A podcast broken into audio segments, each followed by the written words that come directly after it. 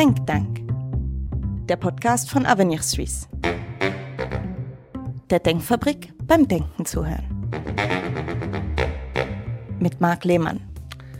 Ja, über Brennholz und Kerzen reden wir heute nicht mehr. Der Aufruf von Elcom-Präsident Werner Luginbühl hat letzten Spätsommer doch einiges Stirnrunzeln ausgelöst, aber ich glaube, er war durchaus ernst gemeint. Doch nun können wir uns ein bisschen zurücklehnen. Wir kommen besser durch diesen Winter 2022 als damals befürchtet, Herr Frank. Diese düsteren Szenarien, die vor einem halben Jahr äh, heraufbeschworen wurden, waren die einfach übertrieben?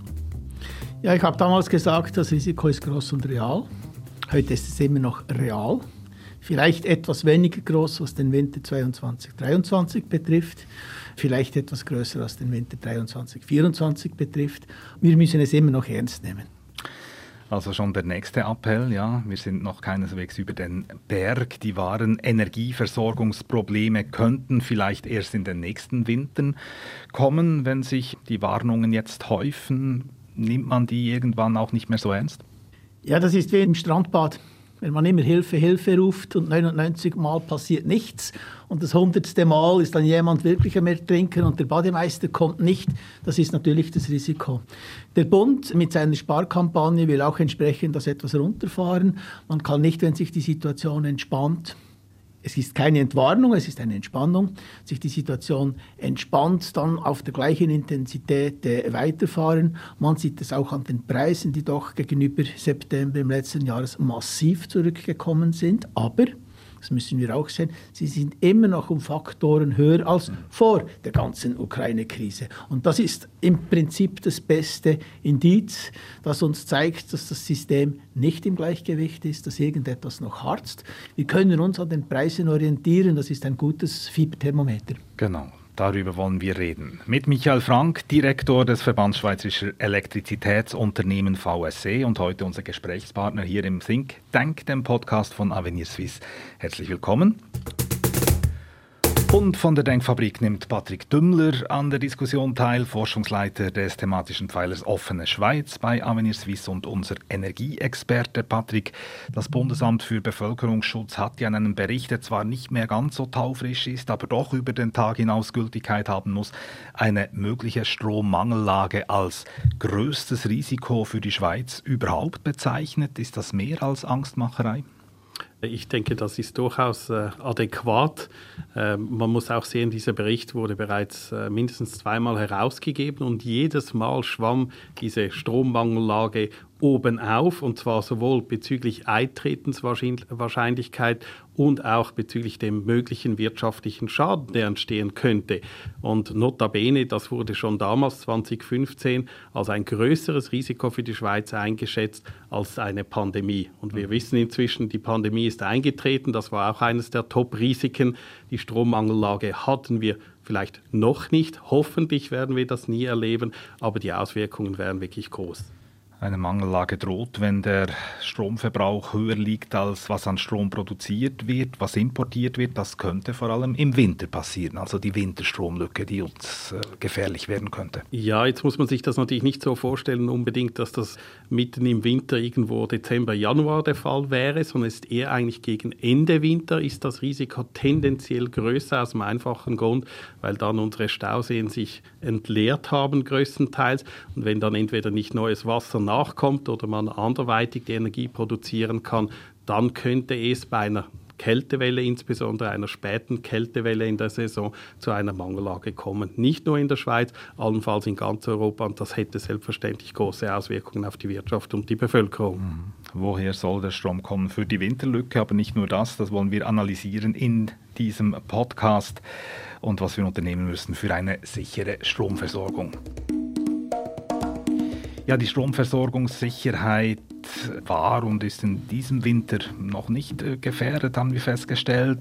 Lassen Sie uns kurz in Erinnerung rufen, Herr Frank, warum die Lage jetzt so viel besser ist, als wir im Herbst noch befürchtet haben.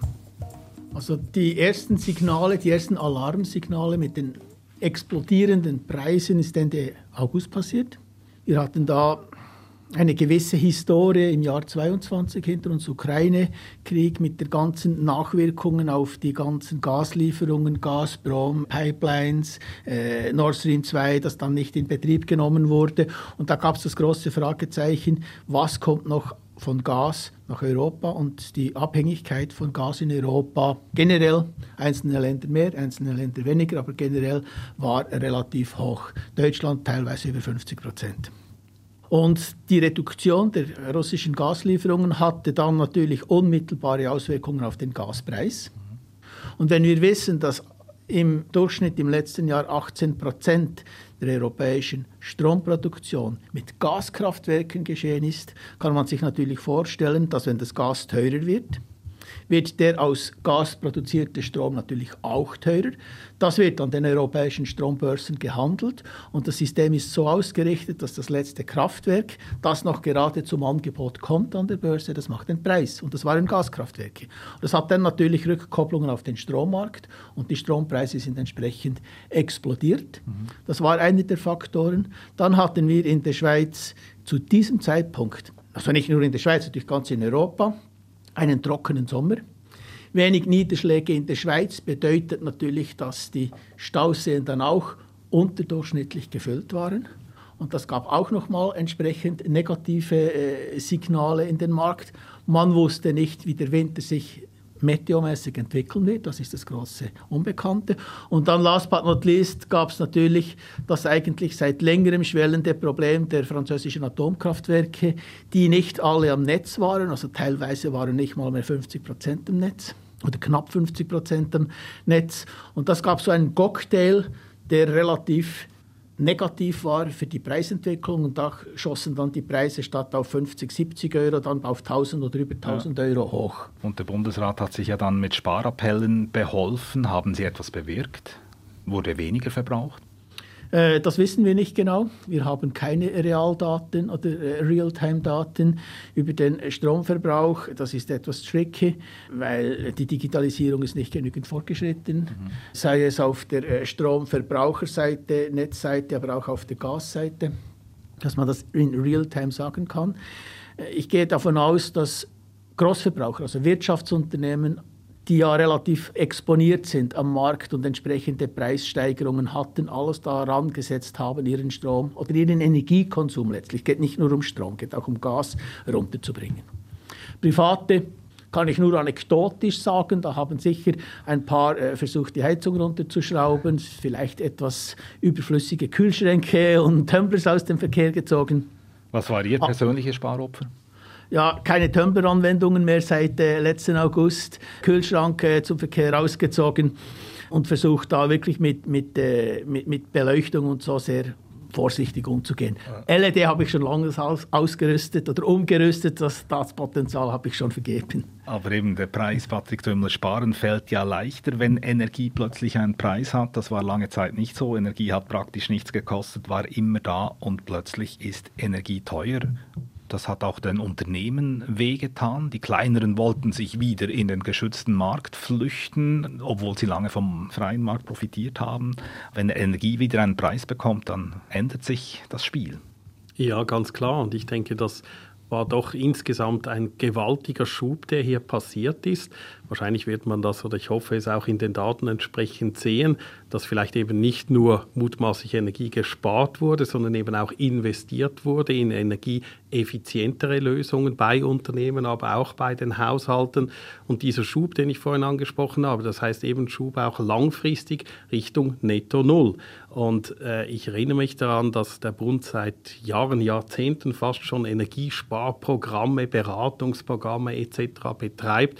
Und ich behaupte jetzt mal, all diese Jahrzehnte von äh, einem Bundesrat, der Eier kochte als Maßnahme etc., dass das wahrscheinlich diese Energiesparmaßnahmen des Bundes insgesamt weniger gebracht haben über die Jahrzehnte als jetzt seit rund zwölf Monaten dieser Preisschock, der, den wir gesehen haben. Der Preis ist ein ganz wichtiges Signal für die Knappheit eines Gutes und deshalb sollte man diese Knappheit auch im Preis eben wiedergespiegelt sehen. Man sollte also nicht unbedingt jetzt mit Preisteckeln kommen oder sonstigen regulatorischen Maßnahmen, weil das dämpft letztlich den Anreiz zu sparen. Und Aha. das ist wichtig. Aber man hat gesehen, oder sobald es wehtut, sobald die Energiepreise wehtun, dann sucht man nach Hilfe von oben sozusagen. Man will zurück in die Grundversorgung, eben Preisdeckelung sprichst du an.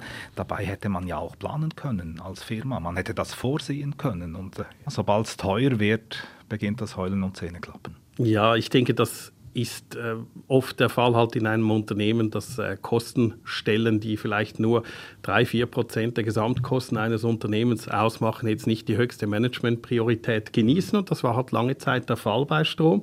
Natürlich äh, ausgenommen sind sehr energieintensive Unternehmen, Stahlwerke, Zementwerke etc. Dort spielt der Energiepreis eine ganz große Rolle. Aber die meisten Unternehmen in der Schweiz, die produzieren eigentlich nicht sehr energieintensiv und deshalb spielte der Energiepreis lange keine Rolle. Aber natürlich, wenn man eine Verzehnfachung, eine Verhundertfachung am Schluss hat äh, des Energiepreises, dann plötzlich ist diese Management Attention da und man versucht eben zu investieren in Energieeffizienz. Und unter diesen Umständen hat ja auch die Diskussion um die Strommarktliberalisierung einen schweren Stand. Patrick, du plädierst äh, vehement für eine Öffnung, aber irgendwie ist das jetzt der falsche Moment die Deutschen haben, glaube ich, ein Sprichwort, äh, das sagt, irgendwas ist immer. Also man findet immer irgendwo eine Entschuldigung, weshalb man jetzt genau zu diesem Zeitpunkt etwas nicht machen soll. Ähm, ich denke, ja, klar, die Preise sind jetzt hoch. Es ist sicher politisch schwieriger für eine Strommarktöffnung nach wie vor einzustehen.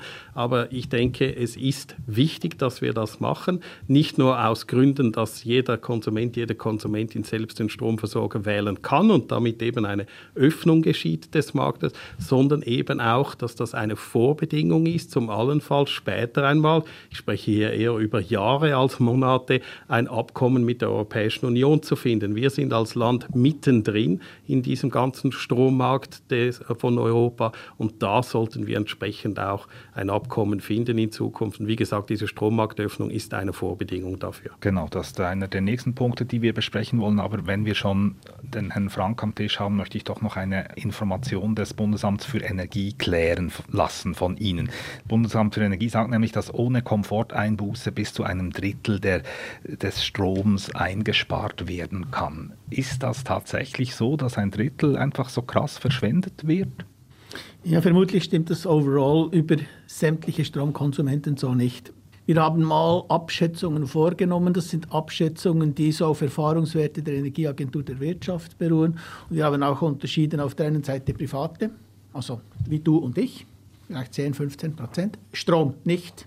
Andere Energie wie Öl oder Gas oder so. Strom, 10, 15 Prozent könnte drin liegen. Und dann haben wir bei Großverbrauchern differenziert, haben sie Zielvereinbarungen oder keine Zielvereinbarungen. Diejenigen, die Zielvereinbarungen abgeschlossen haben vor Jahren, die haben ihre Effizienz schon entsprechend gesteigert, die haben ein bisschen ein kleineres Potenzial, weil sie auf einem höheren Effizienzniveau sind, als diejenigen, die nichts gemacht haben. 30 Prozent overall, das ist fast ein Drittel. Mhm. Das scheint mir doch, wenn das für alle die Durchschnittsangabe sein soll, doch etwas hoch. Vermutlich bringt es auch der Bund selber nicht hin. Haben wir das geklärt. Aber jetzt blicken wir voraus hier in Think Tank, dem Podcast von Avenir Suisse. Man kann es nicht genug betonen, die Energiewende die ist eine Stromwende. Wir brauchen viel mehr Strom für Verkehr, für Heizungen, für die Digitalisierung. Der Bedarf wird zunehmen.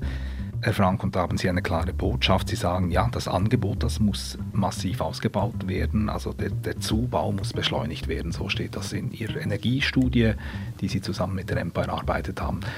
Einen massiven Zubau. Wie soll der kommen? Bis 2050. Äh, ja, es braucht einen Bis ganz, wann, aber wie? es braucht einen ganz massiven Zubau. Ähm, vielleicht noch kurz, warum. Auf der einen Seite wollen wir Verkehr Elektrofahrzeuge elektrifizieren. Wir wollen Wärme, also Gas- und Ölheizungen elektrifizieren über Wärmepumpen. Das braucht mehr Strom. Also das ist eine Zunahme. Dann auf der anderen Seite werden bis 40, 2043 werden Atomkraftwerke voraussichtlich nach heutiger Leseart äh, definitiv abgeschaltet werden. Und das muss auch kompensiert werden. Das alles zusammengezählt braucht es gegenüber heute eine Steigerung von zusätzlichen plus minus je nach Szenario, ich nehme eine gerade Zahl, 40 Terawattstunden.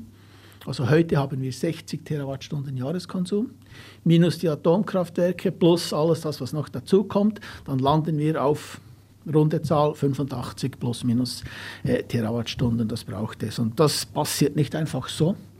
Die Quellen kennen wir. Wir sprechen da nicht von Science Fiction, die Technologie kennen wir, das ist Wasserkraft, das wird äh, Windkraft sein, das wird Solarkraft sein, wird vielleicht etwas Geothermie sein, wird teilweise noch bis 40, 43 da äh, Atomkraft sein. Wir versprechen uns zusätzlich auch von Wasserstoff, wenn wir die entsprechenden Anbindungen äh, haben, äh, relativ viel, plus natürlich Effizienzsteigerungen, wie wir eben gehabt haben auf der einen Seite. Auf der anderen Seite werden natürlich fossile Energieträger durch elektrische Energieträger ersetzt werden, haben wir da schon eine gewaltige Steigerung. Der gesamte Energieverbrauch würde in dieser Zeit abnehmen. Der Stromverbrauch nimmt zu, aber mhm. die Gesamtenergie nimmt ab. Die Auslandabhängigkeit würde massiv reduziert, weil wir bräuchten weniger Wasserstoff, als wir heute beispielsweise mit Energie mit Gas importieren, weil einfach diese Stromanwendungen viel, viel effizienter sind. Aber wir müssen zubauen. Und wir haben das gerechnet, einfach so über den Daumen linear gerechnet, brauchen wir bis 1,3 Terawattstunden durchschnittlich pro Jahr von heute 2023 bis ins Jahr 2050. Und wenn ich das so anschaue, wird es nicht ohne gehen, aber nicht mit Opposition, wie wir heute haben. Wir haben jetzt zehn Jahre verloren, alles wurde verhindert. Wir müssen massiv deblockieren, um diese Produktion dieser Wasserkraftwerke, PV Alpin, Windkraftwerke und nicht vergessen Netz um- und Zubau, das wird immer wieder vergessen, das sicherzustellen, dass wir das hin, dass wir da auch äh, klimaneutral und versorgungssicher Da denken Sie, da ist jetzt die Sensibilisierung inzwischen vorhanden, dass der Widerstand hier abnimmt. Also alles, was Sie jetzt genannt haben, gegen alles gibt es Widerstand. Nicht nur gegen den Zubau von alpinen Solaranlagen zum Beispiel oder, oder Stauseerhöhungen, sondern eben auch Netzausbau ist äh, umstritten. Also Netzausbau ist eines der ganz großen Themen. Das ist die 50 Prozent der Miete. Es nützt nichts, wenn ich einen, Wunder, einen wunderbaren Windkraftpark irgendwo habe und der ist nicht netzmäßig angeschlossen. Nützt nichts. Kann die, die, den Strom nicht abtransportieren. Bei gewissen Kreisen hat durchaus ein Umdenken stattgefunden. Es gibt so etwas schematisch gesagt die Umweltschutzkreise und die Landschaftsschutzkreise. Bei den Umweltschutzkreisen gibt es doch durchaus jetzt auch zunehmende Unterstützung für Trift und für die entsprechenden äh, Wasserkraftwerke, Staumauenerhöhung. Landschaftsschutz ist noch immer sehr, sehr ideologisch unterwegs, ist sogar gegen PV-Überdachungen von Autobahnen. Also in vielen Kreisen habe ich nicht das Gefühl, dass hier umgedacht wird und überall wird das Argument geführt, ja, aber genau das hier macht es ja nicht aus. Aber am Schluss gibt es auch das schöne Sprichwort, Kleinvieh macht Mist. Patrick Dümmler, die Zahlen müssen wir jetzt nicht wiederholen, was Michael Frank genannt hat, aber es ist ganz offensichtlich, es gibt einen, Umbau des Systems hin zu eben äh, Photovoltaik, Wind. Aus deiner Sicht diese Rechnung, um, um wirklich diese, diesen Mehrbedarf decken zu können bei gleichzeitigem Wegfall der Atomkraft, ist das für dich eine realistische Rechnung? Die Rechnung ist sicher realistisch. Die Frage ist halt einfach, wie viel davon können wir wirklich realisieren mit Maßnahmen, die wir selbst in der Hand haben. Und es wurde in diesem Sinne indirekt vorhin angesprochen. Wie ist die gesellschaftliche Akzeptanz am Schluss für diese Maßnahmen, die politisch getroffen werden müssen? Und dann natürlich in zweiter Linie auch, finden sich überhaupt Investoren, die entsprechend genau unter den gegebenen Rahmenbedingungen diesen Ausbau auch vorantreiben in der Schweiz? Und da habe ich manchmal schon meine leisen Zweifel. Ich denke schon, die, die, die Sensibilisierung für dieses Thema Energieversorgung ist gestiegen. Aber ich glaube noch nicht, dass auch der politische Apparat oder die Verwaltung genügend davon durchdrungen sind. Ebenso auch nicht die Gesellschaft, weil immer wieder dann Partikularinteressen im Vordergrund stehen oder das berühmte NIMBY, not in my backyard, also mhm. ja grundsätzlich zu Strommassen, aber ja nicht vor meinem Haus, oder? Also das ist so das Typische, das wir auch sehen bei anderen Technologien wie äh, Standorte für Handyantennen etc. Und darum hat man das Ganze ins Ausland ausgelagert und gedacht, ja, ja, mit Importen kommen wir dann schon über die Runden.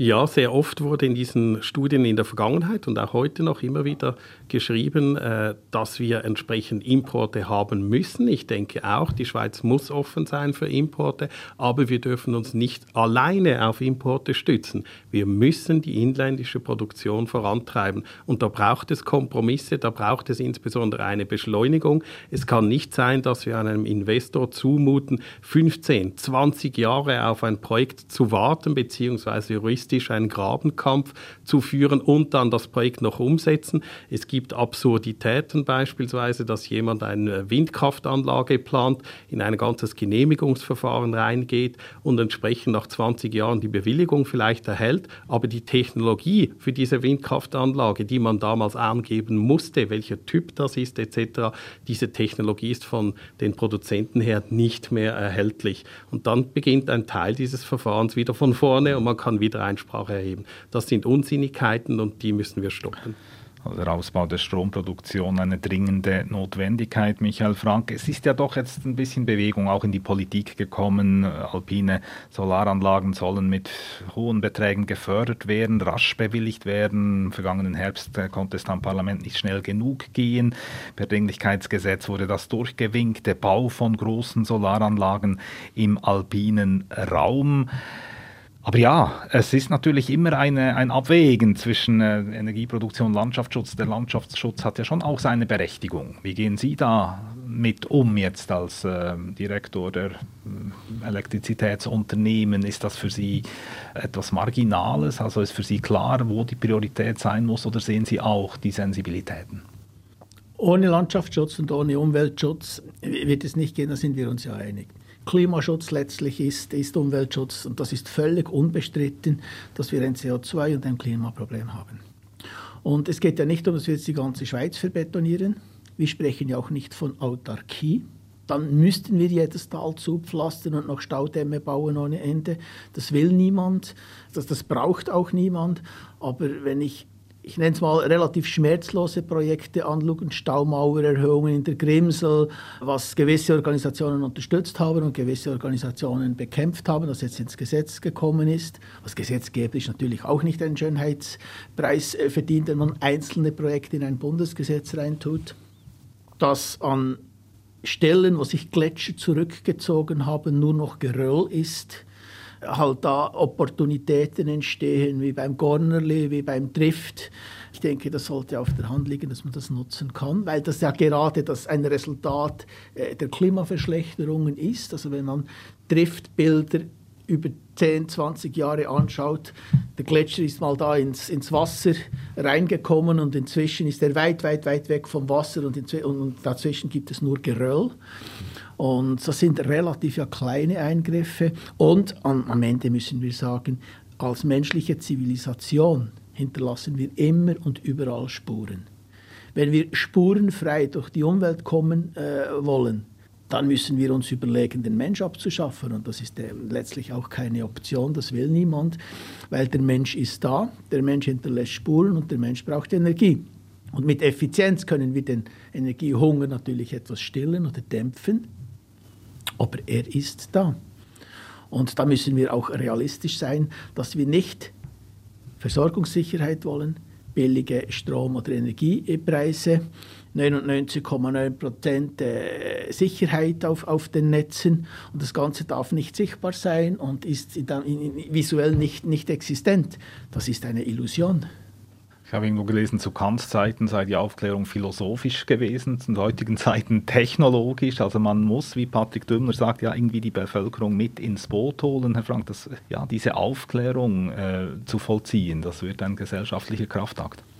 Ich glaube, ein Teil des Lernprozesses hat im letzten Herbst oder Ende Sommer angefangen mit den Preisen. Das ist überall angekommen. Das hat man auch an den äh, Website-Zugriffen gesehen, wie die wirklich äh, exponentiell gestiegen sind. Also der Informationshunger, das Verfolgen äh, dieser diversen Pressekonferenzen, das war hoch.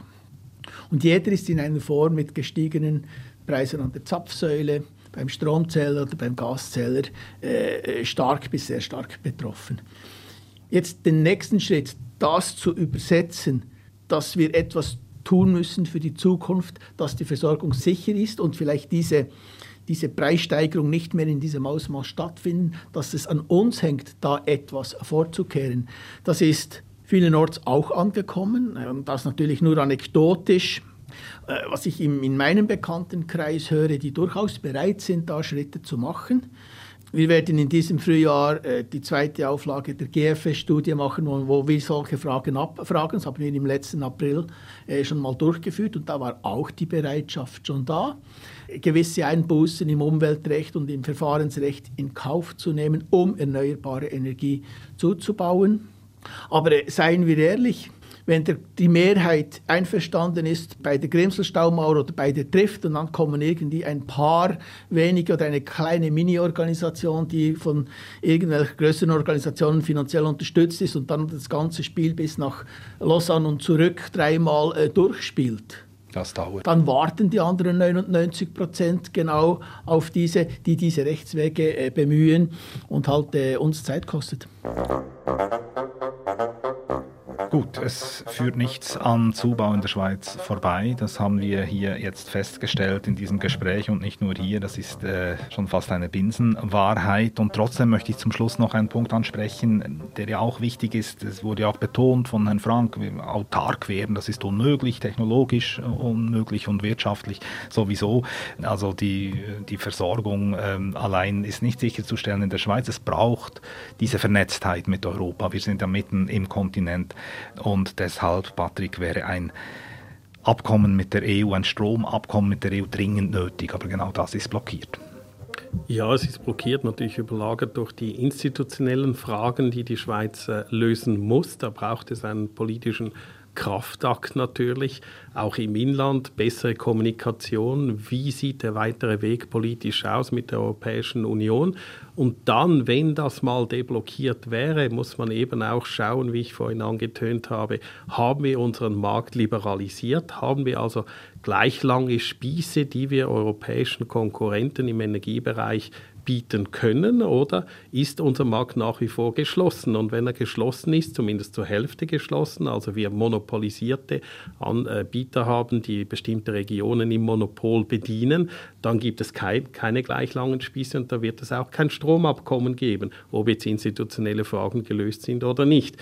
Eine Hoffnung meines Erachtens besteht etwas darin, dass die EU allenfalls sich selbst im Bereich des Strommarktes äh, etwas wandelt, wo allenfalls bestimmte Ausnahmen möglich sind, gegeben jetzt auch die Erfahrung dieser Preisexplosionen oder diese hohen Schwankungen der Strompreise in den letzten zwölf Monaten, dass so die Schweiz vielleicht einfacher auch mit einem vielleicht schon mehr liberalisierten Markt als heute, aber nicht vollständig liberalisierten Markt durchkäme. Aber wie gesagt, sie, man, man, hört es, äh, es ist im Konjunktiv, man kann nicht sicher sein, dass so ein Entgegenkommen möglich ist gegenüber der Schweiz. Ich würde nicht darauf zählen.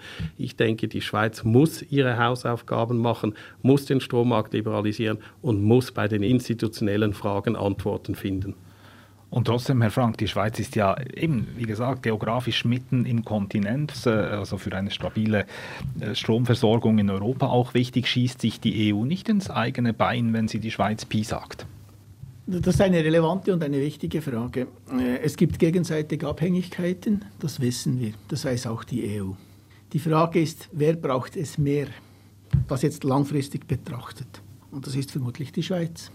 Die Schweiz ist per se als System über die Grenzen orientiert, exportorientiert. Es wird auch 50, 60 Rappen pro Franken im Ausland verdient, Grössenordnung, wenn ich das richtig im Kopf habe.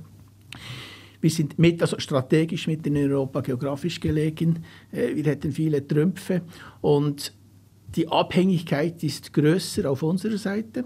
Auf der anderen Seite EU gibt es übergelagerte ich nenne es mal fundamentale Prinzipien, die Sie im Moment höher gewichten, als, als äh, dass wir hier das mit dem Strom und der Energie etwas einfacher handhaben können, wie Marktzugang, äh, offene Märkte etc. und institutionelle Fragen, kurz zusammengefasst. Und solange diese Gewichtung höher ist, werden sie das durchsetzen. Und bis zu einem gewissen Grad, wenn man mal ein paar Details, ein bisschen mehr oder weniger Marktöffnung ausblendet, müssen wir natürlich schon feststellen, ich kann nicht als Non-Member in einem Club gleich viel oder mehr Rechte haben als die Club-Members. Da müssen wir irgendein Gleichgewicht herstellen und nicht nur auf Strom, auf Energie, weil in Zukunft Wasserstoff eine wesentliche Rolle aus unserer Sicht äh, spielen wird. Solange die EU in Kauf nimmt, dass auch sie sich Nachteile einhandelt, im Wissen oder in der Akzeptanz, dass ihre Prinzipien höher gewichtet sind, werden wir dieses haben. Also die Schweiz muss einen Schritt machen. Auch die EU wird letztlich einen Schritt machen müssen. Es müssen alle etwas aufeinander zukommen, weil der Status quo niemandem etwas bringt. Am wenigsten der Schweiz.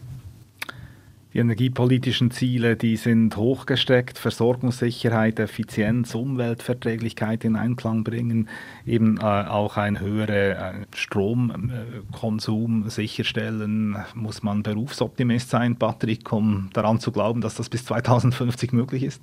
Ich denke, es hängt davon ab, wie ist die Schweiz bereit, entsprechend hier wirklich diese notwendigen Schritte zu unternehmen, zu Netto Null, ihr Energiesystem, ihr Energiemix umzustellen. Also wir haben es vorhin angetönt, äh, sind äh, beschleunigte Verfahren möglich, werden Einsprachemöglichkeiten eingeschränkt etc. Äh, ist man auch bereit, das notwendige Kapital dafür zu investieren? Ich denke, die Grundvoraussetzungen sehe ich durchaus nach wie vor als grundsätzlich optimistisch äh, an in Bezug auf 2050. Ich bin etwas pessimistischer, was unsere kurzfristige Versorgungssicherheit anbelangt. Ich denke, da werden wir noch einige Winter äh, in, im Zweifel sein, ob es uns gelingt, unbeschadet durch den Winter zu kommen. Aber wie gesagt, langfristig denke ich schon, sollten wir es eigentlich schaffen, auch äh, unser Energiesystem entsprechend umzustellen. Think Tank, das ist der Podcast von Avenir Suisse. Wir haben die Energieperspektiven der nächsten Winter und darüber hinaus der nächsten 30 Jahre diskutiert, weil die Schweiz bis 2050 ja klimaneutral sein muss und gleichzeitig viel mehr Strom braucht als heute. Ich bedanke mich bei Michael Frank, dem Direktor des Verbands der Schweizer Elektrizitätsunternehmen VSC, für den Besuch bei Avenir Suisse und natürlich bei Patrick Nümmler, unserem Forschungsleiter. Dieser Podcast ist verfügbar auf den gängigen Podcast-Plattformen wie Spotify oder Apple, wo man ihn auch abonnieren kann. Neu ist er auch auf YouTube und natürlich auf unserer Website avenir-swiss.ch. Dort könnt ihr uns auch Feedback geben oder Inputs und Fragen stellen. Jede Reaktion freut uns. Danke für die Aufmerksamkeit, sagt Marc Lehmann und bis zum nächsten Mal.